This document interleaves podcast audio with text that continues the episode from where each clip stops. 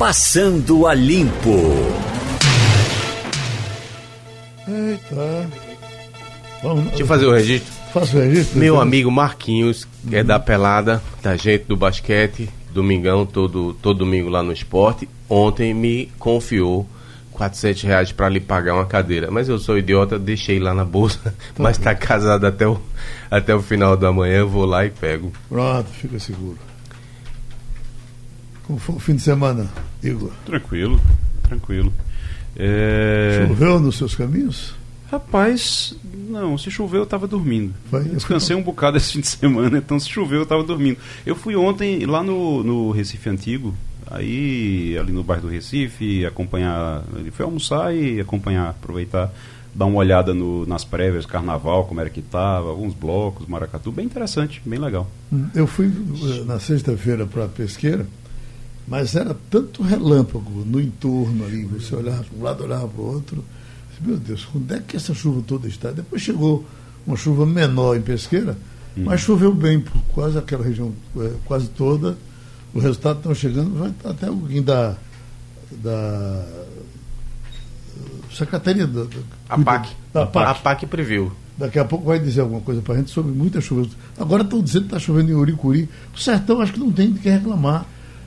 Mesmo assim, a gente sabe que tem muitas cidades em emergência ainda. Né? Precisa né? juntar água, né? Tem lugar é. que chove, chove, chove, e não tem onde juntar água, não junta, e aí você tem dificuldade. Eu não sei como é que está chovendo, por exemplo, para aquele lado ali de Surubim, porque aquela região é importantíssimo quando chove ali para poder encher a é, Jucazinho. Eu vi informação. Chegar água em Jucazinho. E Jucazinho, a gente teve um período no ano passado, choveu na região inteira, choveu muito ano passado e ano retrasado. Uhum. Choveu muito e quando você ia perguntar, Jucazinho, não subiu nada. É Jucazinho, não subiu nada. Certamente não subiu nada ainda agora, né? Pois é. Agora, a, a, com relação a, a Sobradinho, eh, Paulo Roberto estava me dizendo que recebeu informações de lá, que é, o volume está quase chegando a 40%. Né? Tá recuperar. Essas chuvas todas de Minas Gerais, todas tradicionalmente elas chegam, elas vão é, para Mas eu já parar lá. Uma coisa que eu achei espantoso, mas o do professor Mário Miranda nos dizia aqui nos debates, que a água de Minas Gerais passa três meses para chegar em Sobradinho. É, vem bem devagar, ela não tem pressa, né? Vem quebrando tudo. Ela vem bem mineira mesmo, né? É Alguns desses rios que inundaram Belo Horizonte e a Grande Belo Horizonte derramam no São Francisco.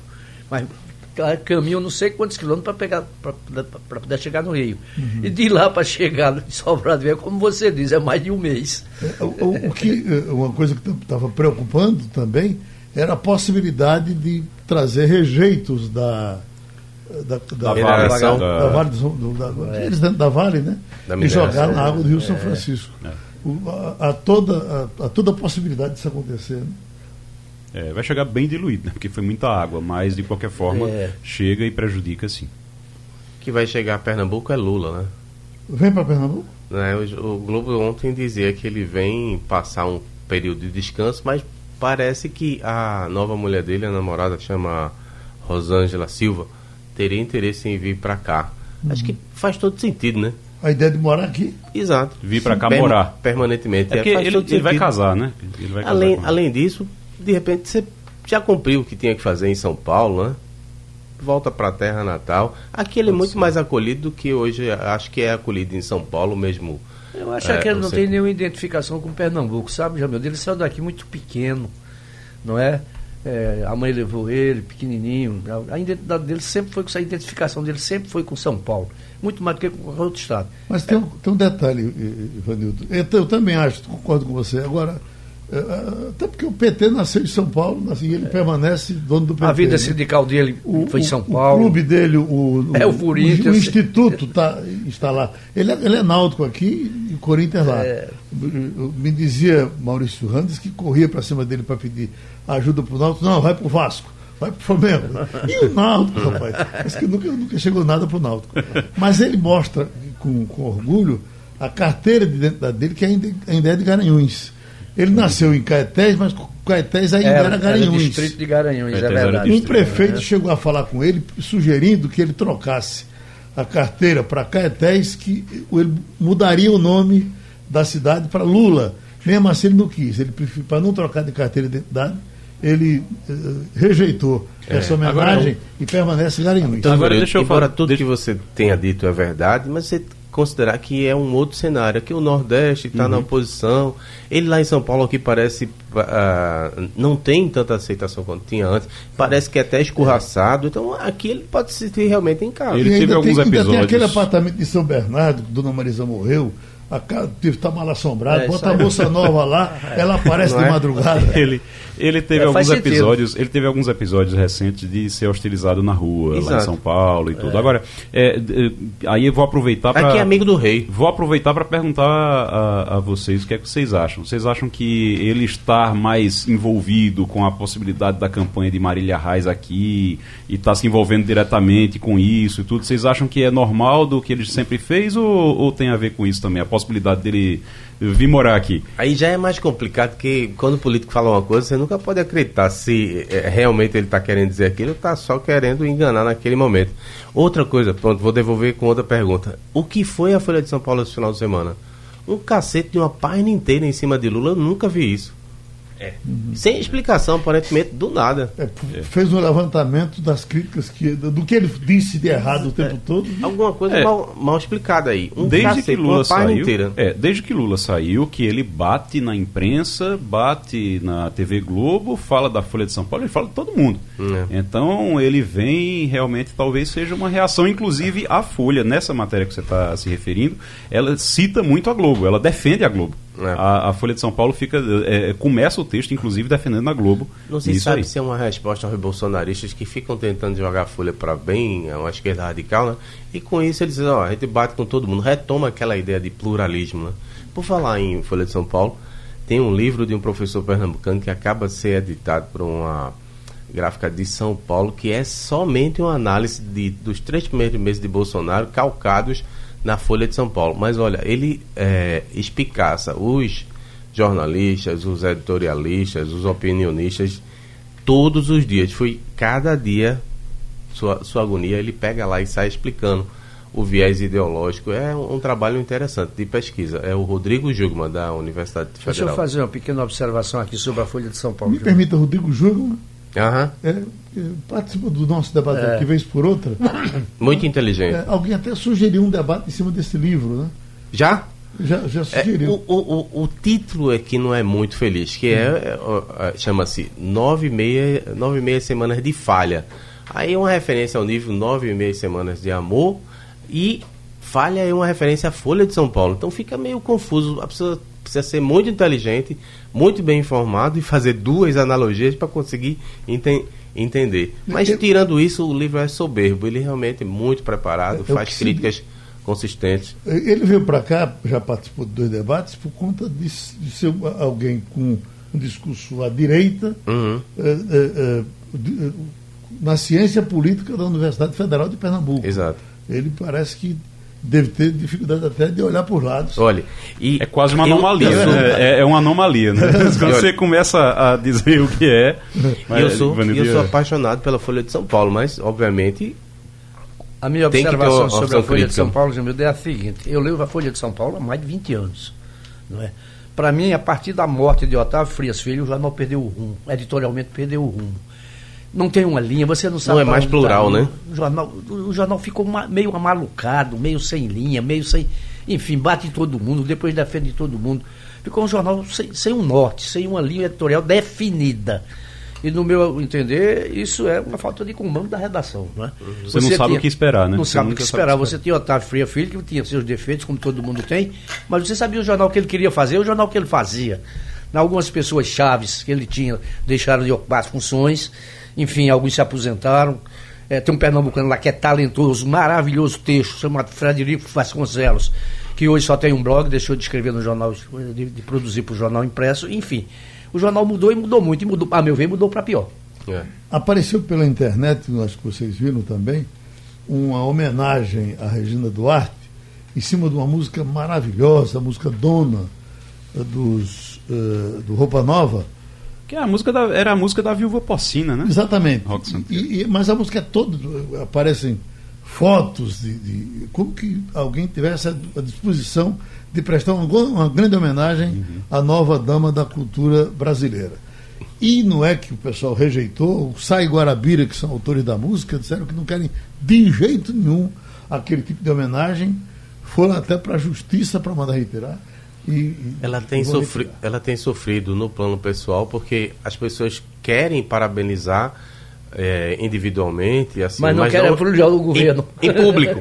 Aí ela publicou algumas fotografias e foi rechaçada, né? Disse, olha, eu estou desejando boa sorte, mas eu não quero participar desse governo. Realmente é complicado. É mais ou menos aquela história. Eu chego, eu chego para Jamildo ali no corredor e digo, Jamildo, olha, gosto muito, gostei muito de tudo que você falou, eu concordo com você, mas quando chega no ar aqui, se ele, se ele disser, ó, oh, Igor concordou comigo, eu dizer, eu não, concordei é. com você não.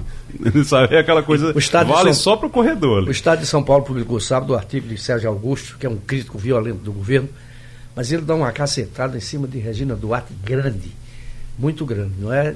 Diz que, que é, ela não tem competência para aquilo. Ele lembra que Fernando Henrique Cardoso convidou é, Fernanda Montenegro para ser ministra da Cultura, ela não aceitou porque não se achava preparada para o cargo. E ele acha que também Regina Duarte não está preparada para o cargo. Né? O cargo é muito maior do que ela. Enfim, isso é a visão uhum. de Sérgio Augusto. Né? Em qualquer lugar que você vai, né, né Evanildo, que você é. não conheça o esquema. Tem que aprender. Você, né? você contrata, você tem bons assessores. É. Não é possível que nesse ministério tão antigo aí, não tem é. gente lá de dentro já. Que deve conhecer que a máquina. Certamente tocar, tem. conhecer a máquina, é. né? Botar aquilo em ordem, ninguém bota, né? É. Ninguém nunca botou. É. Como é que ela vai botar agora? É. Enfim, é, ela tem seus defensores e seus acusadores, né? Vamos ver o que, é que ela vai fazer. Hum. Se ela é honesta, se ela é decente, se for bem intencionada e se organizar bem, se sair, por lá, se sair de lá sem, sem uma acusação grave, mas é, o bom. problema é que é um vespeiro absurdo. Cultura e educação, eles estão muito impregnados pelo politicamente correto, pelo, pela militância. Então fica complicado trabalhar. Qualquer mas, pessoa que não tem esse alinhamento vai ser torpedeado. Pra, dá para deixar de louvar a passagem de, de Mendonça Filho pelo Ministério da Educação. Claro que não. Com todas aquelas bombas. Uh, uh, e ele, ele, se ouve muito bem. E ele passar muito bem, significa que, se tiver jeito, se souber fazer, termina fazendo. Ele passou aquele período todinho desarmando bomba, né? Você tem outro exemplo aí de... É, de Gilberto Gil. Gilberto Gil foi um bom ministro da Cultura. Né? Uhum. É, conseguiu ele, e era, e era bastante criticado ele conseguia é, é, dialogar com todas as é, correntes verdade. ele fez um bom trabalho ele não tinha a classe não estava rachada como está hoje Mas, né? isso, isso, é a questão mais importante é. você não tinha a polarização que tem hoje, hoje não tinha uhum. não ele até desse, sem, sem, sem modéstia disse se ela conseguir ser uma ministra como eu fui ele, ela não é ministra ela é secretária né? De qualquer forma, Vaidade, o que a gente esperava de, de, Gilberto Gil, até pela, pela paixão que ele disse sempre ter por Luiz Gonzaga, era uma ajudazinha ao Parque Casa Branca, uma visita lá, fazer uma coisa. Nós não tivemos isso. Até agora, o que eu sei do Parque Casa Branca de ajuda de fora foi Zé Serra que passou por lá e fez uma doação.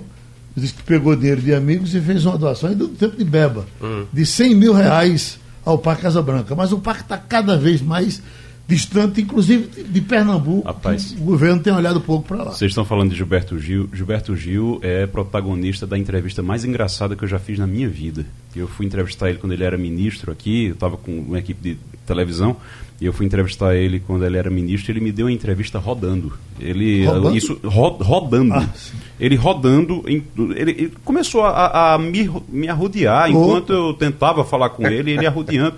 E eu com câmera atrás e o cinegrafista, eu precisava puxar o cinegrafista para o cinegrafista não perder ele. Ele começou, ele começou a falar de, de artesanato, de era um, um Mas ele estava um vitaminado, alguma coisa assim? Não, não posso dizer isso.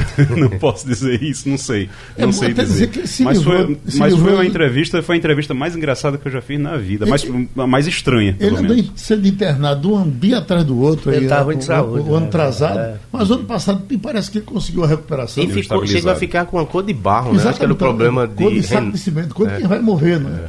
É. E Cor de saco de cimento, né? É, agora tá, tá tranquilo. Graças bom. a Deus. O problema renal que ele tem, sério, né? Uhum. É, você controla, mas não fica bom não. Agora, você leu a entrevista que a gente não está recebendo o Estadão. E foi no Estadão a entrevista do general Santos Cruz. Não, não li. Eu vi. na Folha de São Paulo. Ah, foi na Folha Foi na Folha de São Paulo. Ah, foi na Folha. Bateu fortemente. Estadão, não foi, não, bateu é. fortemente no governo mais uma vez. Agora, basicamente, ele, ele atinge ali aquele núcleo que cuida das redes sociais, que participa da elaboração Chamam de da gabinete agenda. do ódio, né? É. Uhum. Basicamente foi isso. É, o que ele disse é que falou da importância de Moro, uh, certamente foi provocado para falar disso, né?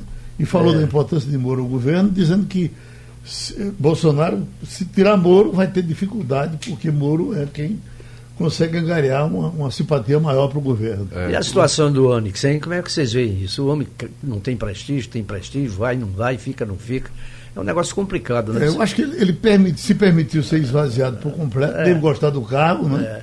E, ele, e não ele, sai, né? Ele não tem um, um, um, bom trânsito na Câmara dos, dos Deputados e uma razão pelas quais ele não quer voltar, né? Porque ele tem mandato, ele foi reeleito. É. Exato. Então, vai, vai, virar um Zé Mané, né? Mais um. O Bolsonaro, o Bolsonaro tem uma, uma prática de fritar, né? Ele vai fritando para ver se o sujeito pede demissão. No caso de Onix, quando foram atrás dele, ele esvaziou o ministério dele é, foi tirando todas as, todas as atividades, as ações que ele tinha, tudo que ele precisava fazer, oh, não é mais com ele não. Passa para aí, passa para o Ministério da Justiça, passa para integração, passa para não sei o quê, e aí para articulação, e aí pronto, acabou. E que, e que Esvaziou. Aí foram perguntar a ele, Sonix, e aí, mesmo assim vai ficar? Ele disse, vou, vou ficar. Olha, se ele, tipo, se ele quiser me demitir, demita. Nessa última, nessa última movimentação, o mais triste a, a, a, gente testemunhar é que o PPI é um projeto bastante importante, vai cuidar das privatizações e fica feito bombom e boca de velho, né? Para um lado para o outro e ninguém Porque resolve. Não tem, o pior é que não tem planejamento. Aí chega, aí Bolsonaro decide que vai pegar o, o PPI, que é o plano de, de, privatizações, e manda para o Ministério da Economia. Chega no Ministério da Economia, o responsável, o, a pessoa que vai ficar responsável por isso, pelo PPI no Ministério da Economia, vão perguntar a ele se aí ele disse, olha, eu não sabia que ia ficar com isso. Agora eu vou ter que sentar, a gente vai montar um plano agora para ver como é que vai lidar com isso. Então você vai, com certeza, atrasar o processo. Ah, Bolsonaro voltou a acenar para o Nordeste com relação à questão de água e falou dessa, dessa fábrica de, de água que vai captar água do, do tipo o ar-condicionado faz. Eu só tenho a impressão que isso resolve muito pouco. Isso é instalação de uma, de uma só, pelo menos é, é, é o projeto piloto, mas é uma coisa estudada, o ministro, que a gente não sabia disso, mas o ministro uh, da, das, uh, da Ciência e Tecnologia foi para Israel demoradamente, tratou desse assunto e de outros assuntos de dessalinização e disse que vai aliar isso ao projeto Rio São Francisco e vai tratar é da água. O astronauta, hein? O astronauta. Eu estava vendo esse final de semana alguém brincando, é a única pessoa que pode resolver a questão se a Terra é plana ou não é, né? Ele já é lá de cima. Ele já, disse que, ele já disse que não é, né? Essa ele já explicou, ele já explicou que é redonda. Em Israel é um projeto, Israel é um país pequeno. Exato. Você pega um país também de um continente como é o Brasil, não é fácil não. Agora os árabes também fazem isso. Dubai, é. Já, já, é uma cidade daquele é. tamanhão, ela já faz, toda a água de lá é desalinizada. Olha, isso que é caro, né? Ainda antes da, da, do começo do governo, teve um desses bambambãs aí de Israel aqui, acho que foi do platô de Neópolis, uh, alguma região aqui do São Francisco, foi avaliar o que é que a gente tinha lá. E chegou à seguinte conclusão, simples e óbvia. Vocês aqui não têm problema de água, vocês têm problema de gestão, porque lá tem muito menos água e consegue fazer irrigação. Uhum. A gente aqui não consegue porque desperdiça. Veja aqui na nossa cidade. Eu já falei 40% aqui, do que produzir. Eu já falei aqui, não sei se você estava nesse dia, de uma missão técnica que teve de Israel na Sudene.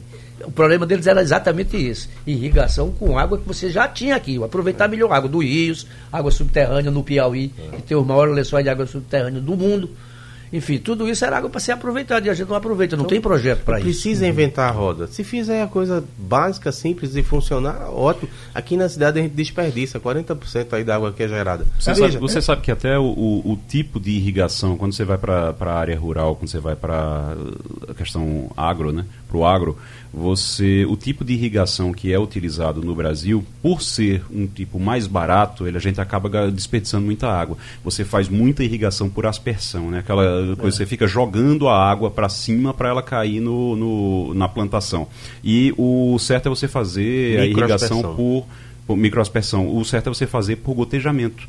Quando você faz por gotejamento, você tem o mesmo resultado, às vezes um resultado até melhor realmente, porque você controla o local exato onde vai cair a água, para não ter custo com limpeza de mato, de outras coisas que nascem ao redor, ali que você tem que ficar limpando aquela Igor, área. Mas o sistema, e... por exemplo, do, na nossa maior irrigação aqui, que é em Petrolina, já é gotejamento. Já é gotejamento. Até aqui. por conta do aprendizado de Israel. Sim, mas é porque evoluímos, né? É porque lá, lá, lá é bem evoluído em relação ao resto do estado, inclusive. Lá, lá eles realmente se é, adiantaram em relação ao restante do estado. Não é à toa que eles têm o resultado que têm. Agora, isso precisa ser estendido para outras regiões do estado e do Nordeste Agora, também. Agora, nós tivemos um aprendizado também, desse, depois daquela seca brutal de três anos ou quatro, mais ou menos, onde os bichos morreram, uhum. a gente passava na estrada, estavam os bichos mortos de, de fome e de sede, e houve um, um, um incremento na instalação de cisternas que é de impressionar.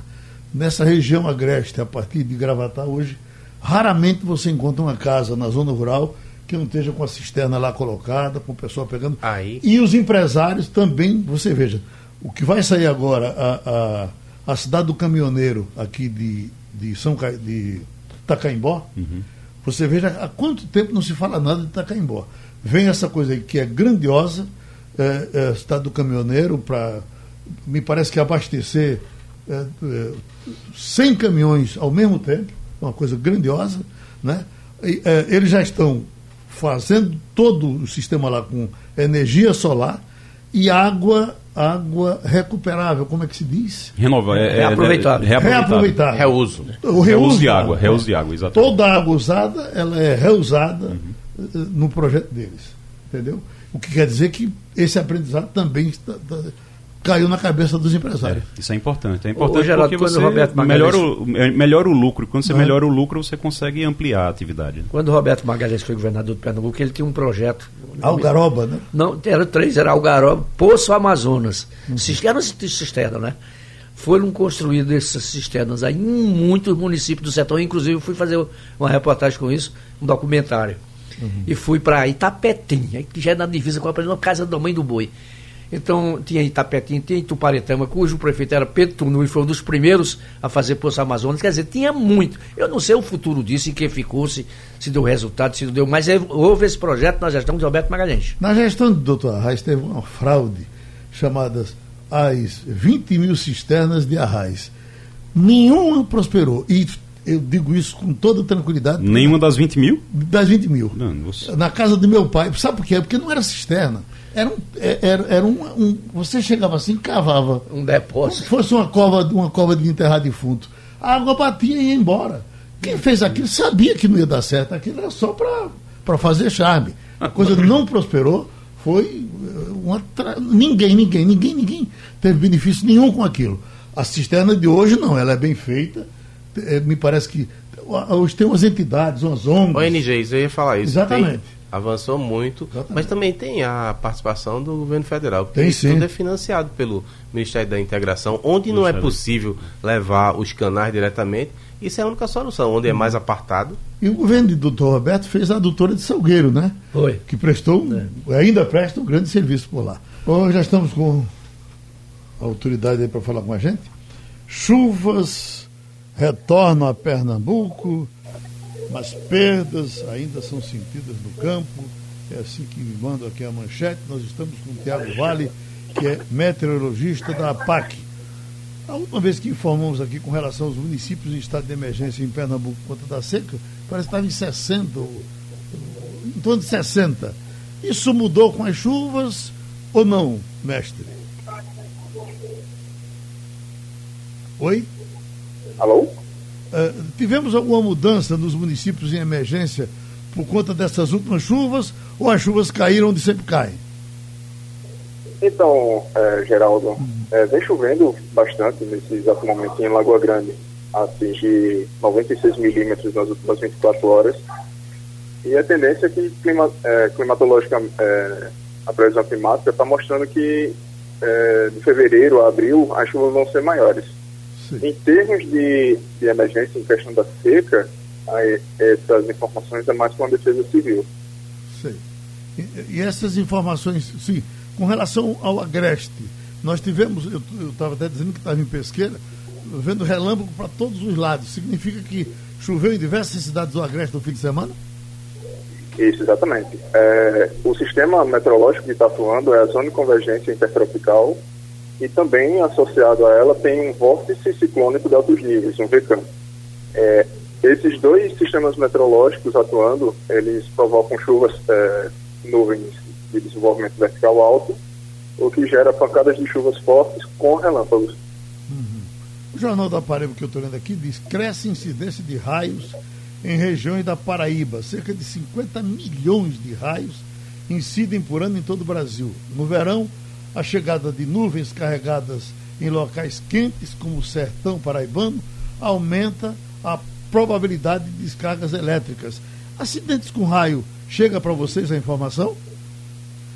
Isso, exatamente. É, os raios ocorrem mais, mais fortes aqui no, no mês do, nos meses de verão, justamente por causa do, do da superfície mais quente. Isso uhum. faz com que o, o desenvolvimento vertical seja mais rápido.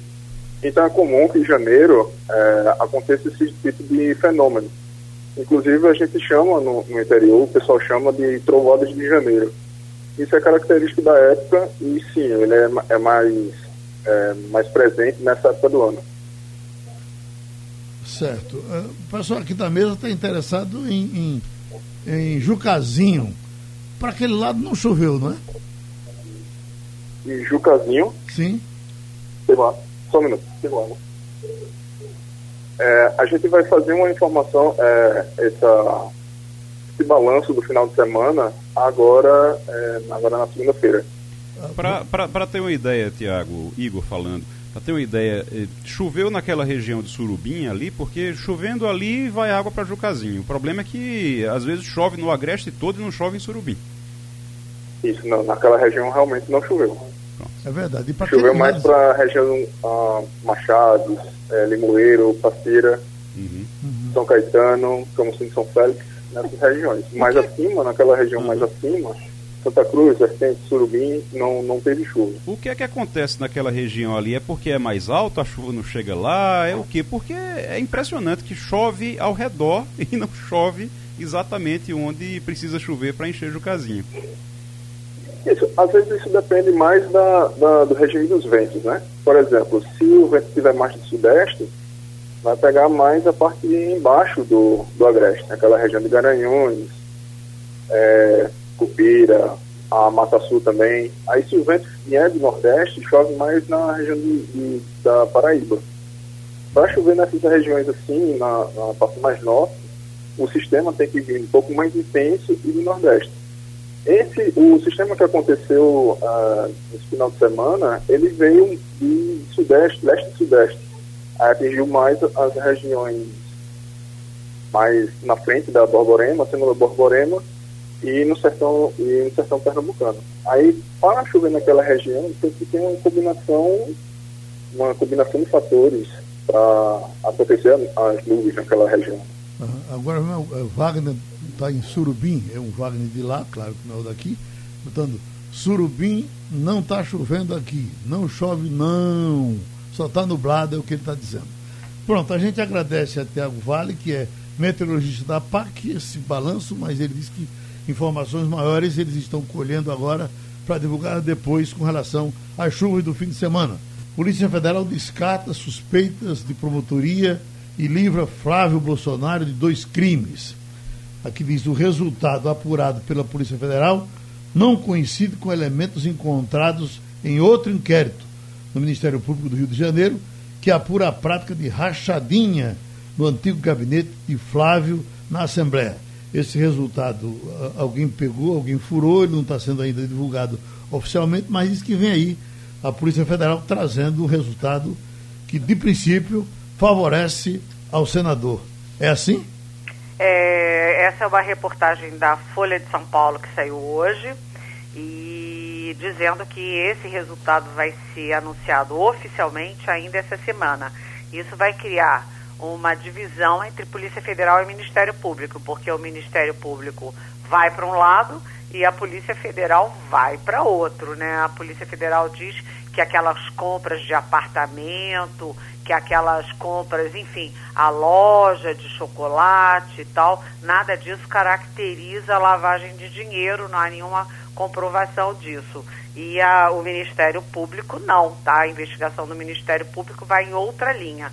Então, isso é, primeiro caracteriza é, uma velha divisão entre Ministério Público e Polícia Federal que ocorre em, pontualmente em várias outras investigações. E segundo, o Rio de Janeiro, porque o Rio de Janeiro é um estado muito conflagrado em que você ninguém confia em ninguém. Vem lá o, a, a Polícia Federal no Rio é cheia de interrogações, o Ministério Público do Rio de Janeiro cheio de interrogações, né? O Tribunal de Contas todo mundo preso, os ex-governadores todos presos, presidente da Assembleia preso. Então a gente fica é, assistindo meio de camarote essas coisas todas, mas de qualquer jeito, Geraldo, o presidente Jair Bolsonaro acorda segunda-feira com uma ótima notícia, né, para ele, essa para ele, para o senador Flávio, etc., que é o filho número um, é, são excelentes notícias, né? Jamil do Melo? É, muito bom dia, Eliane. O que foi que aconteceu para Bolsonaro mudar de ideia e mandar buscar os brasileiros? Olha, é, até sexta-feira de manhã, a decisão do governo era não mandar buscar. Né? A gente é, acompanhou até depois uma declaração do presidente Bolsonaro dizendo é muito caro. Segundo, é, não tem lei de quarentena, então os brasileiros são trazidos para o Brasil, chegam aqui, aí um deles entra é, na justiça dizendo que quer o direito de ir e vir, pronto, sai e ameaça contaminar todo mundo. É, isso até sexta-feira de manhã. Mas sexta-feira de tarde você teve uma reunião daquela, daquele grupo de trabalho, foram Ministério da Defesa, Itamaraty, Ministério da Saúde e GSI, que é o Gabinete de Segurança Institucional, e eles estavam e eles comentaram, olha gente, vai ficar muito chato, porque os brasileiros que estão lá em Wuhan já começaram a postar na internet já começou a pressão, tem gente que tem o ex-jogador do Corinthians, gente conhecida, e aí a opinião pública ia é, crucificar o governo brasileiro, até porque outros governos, principalmente dos Estados Unidos, é, mandaram buscar os seus nacionais lá. Então o, o governo começou a fazer a seguinte conta: o que, que é mais caro? É, pagar e trazer os brasileiros ou não pagar e aguentar a crítica da opinião pública. Então, na própria sexta-feira, o Itamaraty começou a tomar providências, porque o Itamaraty começou a levantar quem são os brasileiros, um a um, que estão naquela região específica, e perguntando o básico, quem quer voltar, porque não significa que todos os brasileiros que estão lá queiram voltar. Eles são casados com chineses, ou têm negócios, ou têm filhos lá, e podem não querer voltar. Então houve todo um levantamento e uma decisão que já foi tomada é a seguinte: o Brasil, a Força Aérea é, Brasileira, também não tem tanto avião assim sobrando para mandar para lá e para cá pegar gente e tal. Até porque, né, cá para nós, tem Legacy que está muito ocupado por aí, passeando pelo mundo. Então, uh, aparentemente, até ontem à noite, a decisão era fretar um, um avião de uma companhia privada para mandar buscar os brasileiros. E exatamente por isso, para evitar a crítica da opinião pública, dar uma satisfação àquelas famílias e à opinião pública brasileira. A, a gente teve também, Helena, diversos países que tomaram a providência de mandar buscar sim. Então o Brasil ia ficar na contramão, porque Estados Unidos manda buscar, a Alemanha manda buscar, os outros mandam buscar e a gente não manda buscar, por que, que não manda, né?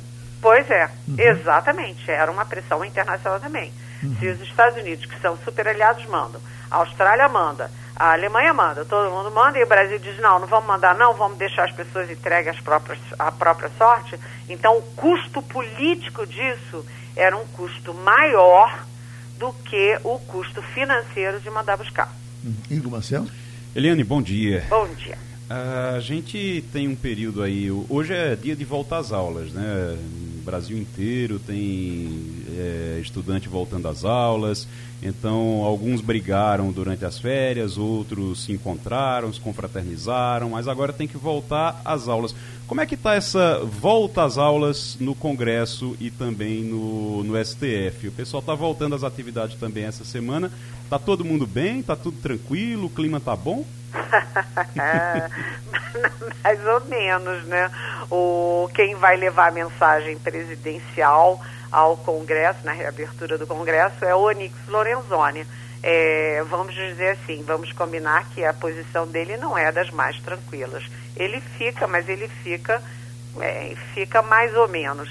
E o Congresso esse ano vai ter muito, muito trabalho e tem um trabalho corrido porque o Congresso tem a reforma da reforma tributária que o governo vai mandar, tem a reforma administrativa, algumas reformas vão ter emenda constitucional e uh, você vai ter um ano curto, porque segundo semestre tem eleição municipal. Então, é uma corrida contra o tempo. Além disso, há questões importantes no Congresso do ponto de vista político, como, por exemplo, a prisão após a condenação em segunda instância.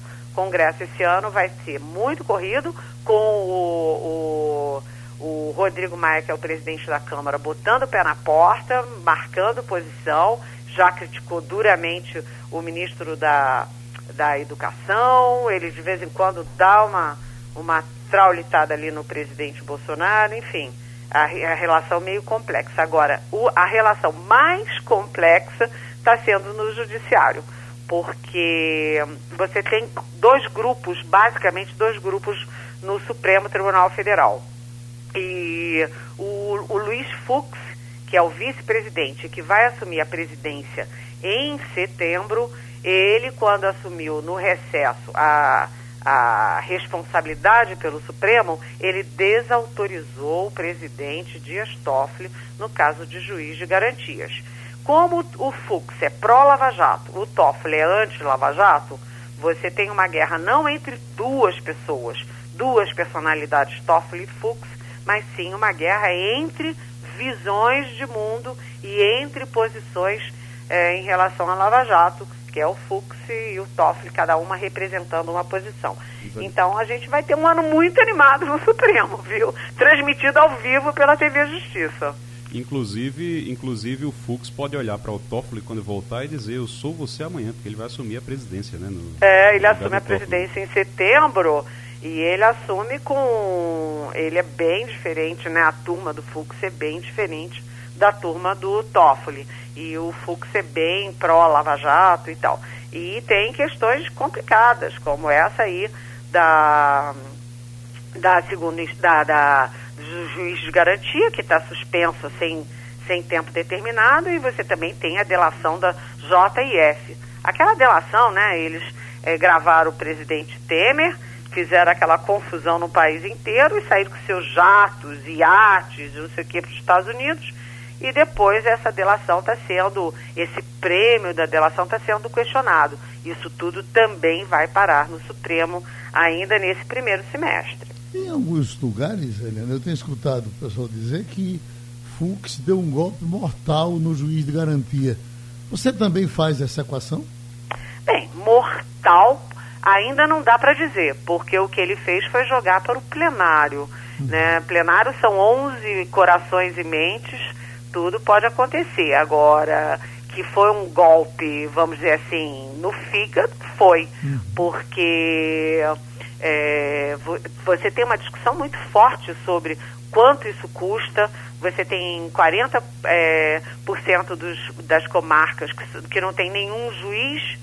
Quanto mais você agora ter que ter dois juízes, um para fazer a instrução de processo e o outro para discutir o mérito. Então, o Fux, é, ele não deu só uma canelada no Toffoli, como ele deu uma canelada bem poderosa nessa ideia aí do juiz de garantias que, o, que foi acertado no Congresso, foi criado no Congresso, mas foi acertado pelo, pelo Moro e pela, pela Simone Tebet da CCJ do Senado, que o, o, o Bolsonaro ia derrubar, ia vetar, e o Bolsonaro não vetou. Então ficou uma batata quente, sabe, Geraldo? Uhum. Você joga para um, você joga para o Igor, o Igor joga para Aí vai todo mundo jogando para todo mundo e ninguém decide. E o Fux deu um, um, uma, a decisão dele foi muito poderosa, mas depende do plenário. Ivanildo Sampaio. Bom dia, Eliane. Bom dia. Essa crise na Casa Civil tirou de foco outra crise que é igualmente preocupante, que era no Ministério da Educação. Qual será o futuro do ministro da Educação? Do atual ministro? Ele fica, ele sai? Ele continua fazendo as lambanças que fez? Como é que fica isso? Olha, é... a coisa ficou assim. O Onix Lorenzoni, que é o chefe da Casa Civil, e vamos combinar que ele não manda nada, né? A Casa Civil virou pó. A, a Casa Civil, desde os governos militares, é o coração do governo é, a coordenação política, a coordenação dos ministérios, a coordenação jurídica do governo, é o coração dos governos. E hoje a, a Casa Civil do, do Onix não tem nada. Primeiro, ele nunca teve a coordenação dos ministérios. Segundo, teve a coordenação política por um tempinho, perdeu para um general de quatro estrelas da ativa perdeu a, a, toda a coordenação jurídica do governo e agora perde o PPI, que era o prêmio de consolação. Não sobrou nada. Então o Onix é uma alma penada que tem um título, tem as mordomias, vai entregar hoje a mensagem lá no Congresso, mas não manda nada. E aí você pensa, mas por que, que ele fica? Porque ele é leal. Então o presidente tem uma dívida de gratidão com ele, porque ele foi o primeiro do DEM a apoiar o Bolsonaro na campanha eles são amigos há 20 anos, então na dívida de gratidão ele vai ficando. E o Weintraub, que você me pergunta, o Abraham Weintraub, vamos combinar que é um ministro da educação bastante atípico. Cometer um erro de português pode acontecer com todo mundo, até com jornalistas muito experientes. Mas um erro, dois erros, três erros, um erro atrás do outro, e além disso, o, o, o Weintraub não tem um plano para o primeiro grau, para o segundo grau, para as universidades. Ele só está em guerra o tempo inteiro com as esquerdas de tudo quanto é lugar. Então, ele é um problema, mas o presidente Bolsonaro gosta dele. O presidente Bolsonaro tem confiança nele e acha que ele está combatendo a esquerda, que é tudo que o Bolsonaro quer. O general Santos Cruz, Eliane, para a gente concluir, ele voltou a falar e não se nega a falar, e sempre que ele fala, termina dando uma cutucadazinha no governo de Bolsonaro. Ele fala só por ele mesmo ou fala para mais gente? Olha, é difícil de responder isso. Ou eu sei que, por, pelo que eu converso, pelo que eu tomo cafezinho daqui e dali, que tem muita gente na área militar que está incomodada, está incomodada com esses, esse, esse excesso de palavrório sem sentido do Bolsonaro, é, etc. Então, o Santos Cruz pode estar falando por essa área do governo, mas eu não acredito que tenha uma articulação dessa área militar contra o governo. Pelo contrário, militar ele cumpre ordens, ele tem uma noção muito firme, muito sólida de hierarquia, é muito improvável que tenha uma articulação contra o governo. Agora, que quando o Santos Cruz fala muita gente de várias é, de, de, de, de é, soldados, soldados não, mas vamos dizer assim, capitães, coronéis, generais, concordam com ele, isso eu sei que é verdade. Eliane, a gente se encontra a qualquer momento, tá certo? Tá certo. Boa semana e bom reinício de legislativo. Tem aqui agora do UOL, nesse momento. Aparece uma moça bonita, deitada ali Serviço é gratuito. Empresa lança no país site para mulheres que querem trair parceiros. Coisa horrível. Bom, o nosso Tonico Araújo, vice-presidente de Santa Cruz, nosso amigo muito querido, estava com uma viagem programada para a Índia. E a semana passada, todos nós, no nosso almoço das quartas-feiras, ficamos de joelho na frente dele, pedindo que ele não viajasse, que nós gostamos muito dele, que ele não fosse. Para a Índia ou para a China? Para a Índia. Porque, de alguma forma, é, é, é, roteiro diferente, mas os chineses, os contaminados estão por aí circulando e dentro do é, avião. mais perto de lá né? que daqui, né? É, eu, quando, a gente, quando fala de avião, eu, eu, eu, eu não, não, não tenho nenhum problema de achar o avião uma tranquilidade. Agora, se você se sentar um camarada com um turbante daquele junto de mim, eu fico com certo receio. E se o cara entrar com o turbante na cabine do avião para dirigir o avião, eu, é bem possível que eu, que eu não viaje. Mas, Tonico, você foi para a Índia, você foi assustado, mas eu vi umas fotos suas, você está tão bem que está parecendo um, um, um, europeu. Você teve algum susto na viagem? Geraldo, é, bom, dia, bom dia, bom dia a todos os ouvintes da Rádio Jornal do Comércio. A viagem está tranquilíssima. Entretanto, é uma viagem um pouco cansativa, por isso que a gente fez um, um pit stop em Lisboa e depois fomos a Roma. Depois tivemos mais uma viagem mais longa, que foi para de Roma para Delhi. Uhum. E estamos aqui felizes da vida, com um contraste extremo aqui. A gente está, hoje de manhã passamos o dia em Delhi, é a cidade antiga, que tem muita história. Depois fomos na chamada Nova Delhi. Uhum. É muito diferente, uma economia extremamente dá choque cultural até, que é a questão de você ver gente pobre vivendo em situações subhumanas e depois você vê, por exemplo, a gente vê agora, estamos numa cidade chamada Agra, você, ao adentrar em Agra, você vê uma pobreza extrema, falta de saneamento, pessoal dormindo na rua. A gente estou no hotel, um hotel cinco estrelas, que é uma coisa mais linda, uma coisa monumental. É, um contraste mesmo, contraste econômico violento, que choca, dá choca mesmo. Esse negócio do, do, do muito atencioso. Uhum. A coisa do coronavírus. Geral, o coronavírus repercute geral, muito? Não, Geraldo, veja, a gente só encontrou pessoal mais preocupado no aeroporto. Uhum. No aeroporto, realmente, várias pessoas usando máscara e nós também usando máscara. Né? Mas não é um negócio assim que aqui na Índia está chamando atenção, ainda pelo menos. Nós vamos depois para uma região mais é, complicada, né, que é o norte da entre o Vietnã, Saigon, aquela região que está mais um pouco, segundo informações, com maior número de incidência de coronavírus. Você estava doidinho. Você estava doidinho à procura de máscara para usar. Você foi usando máscara, mas o pessoal todo do avião pois foi é. com máscara? Foi com máscara?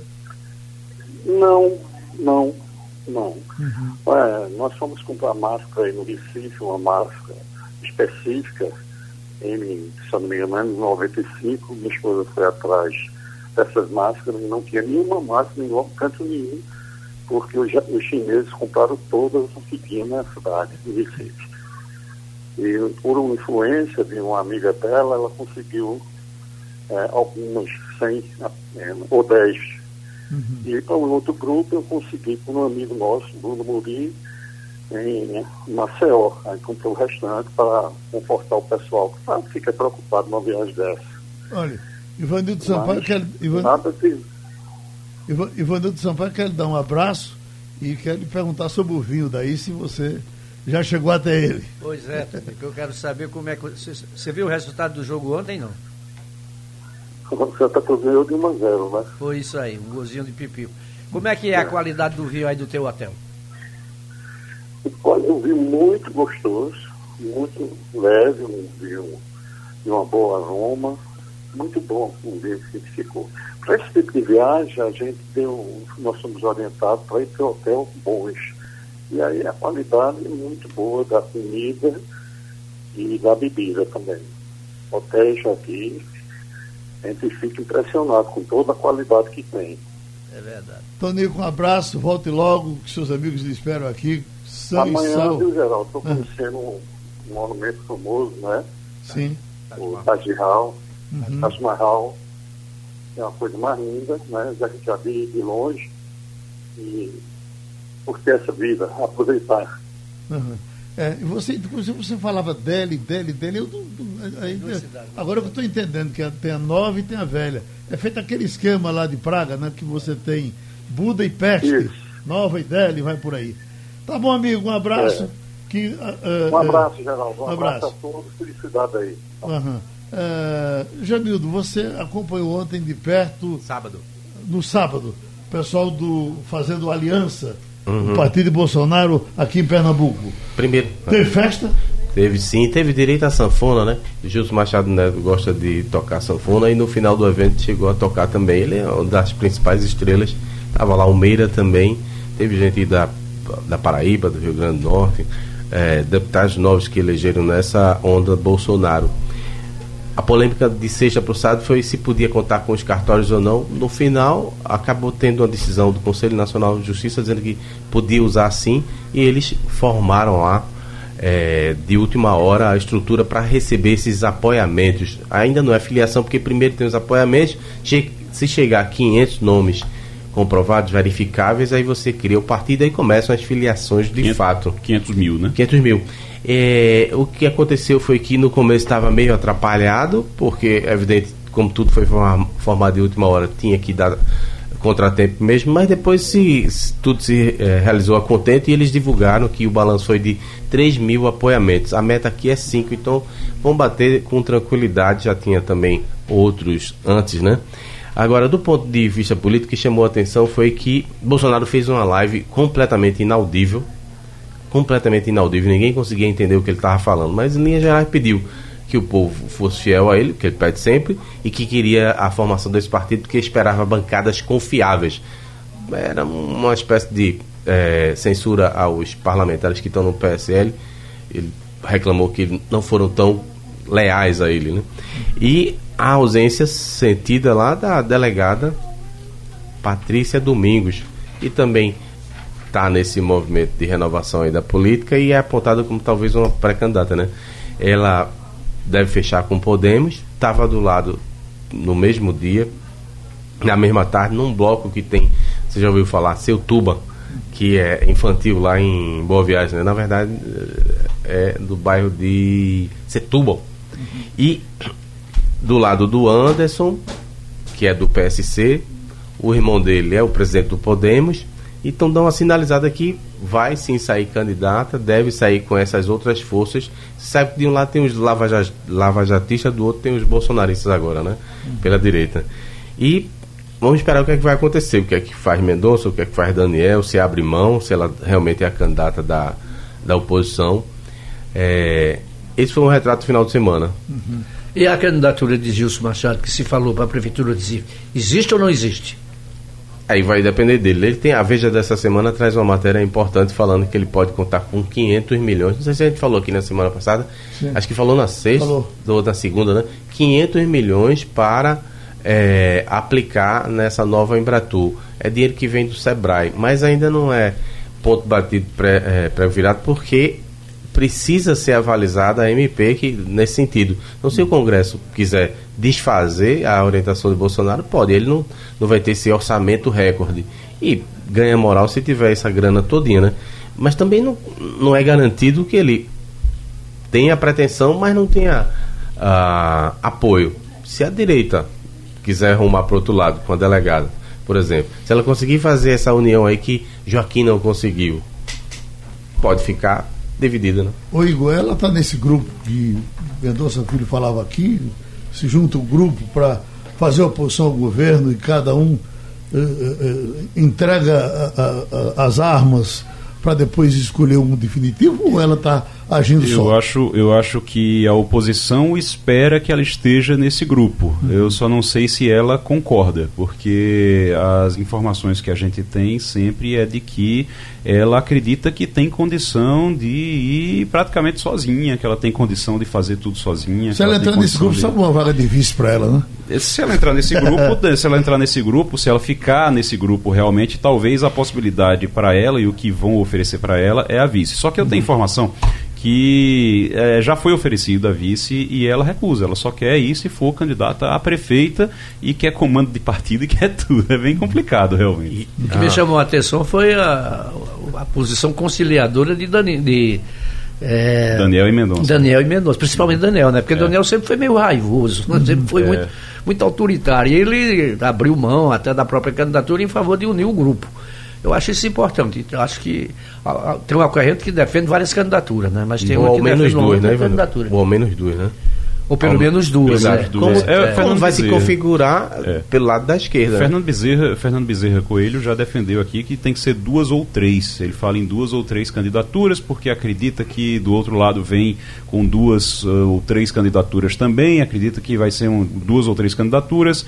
É, ele citou na época Túlio, a possibilidade de Túlio, mas com certeza Marília e João Campos, então a, a oposição teria que vir assim também.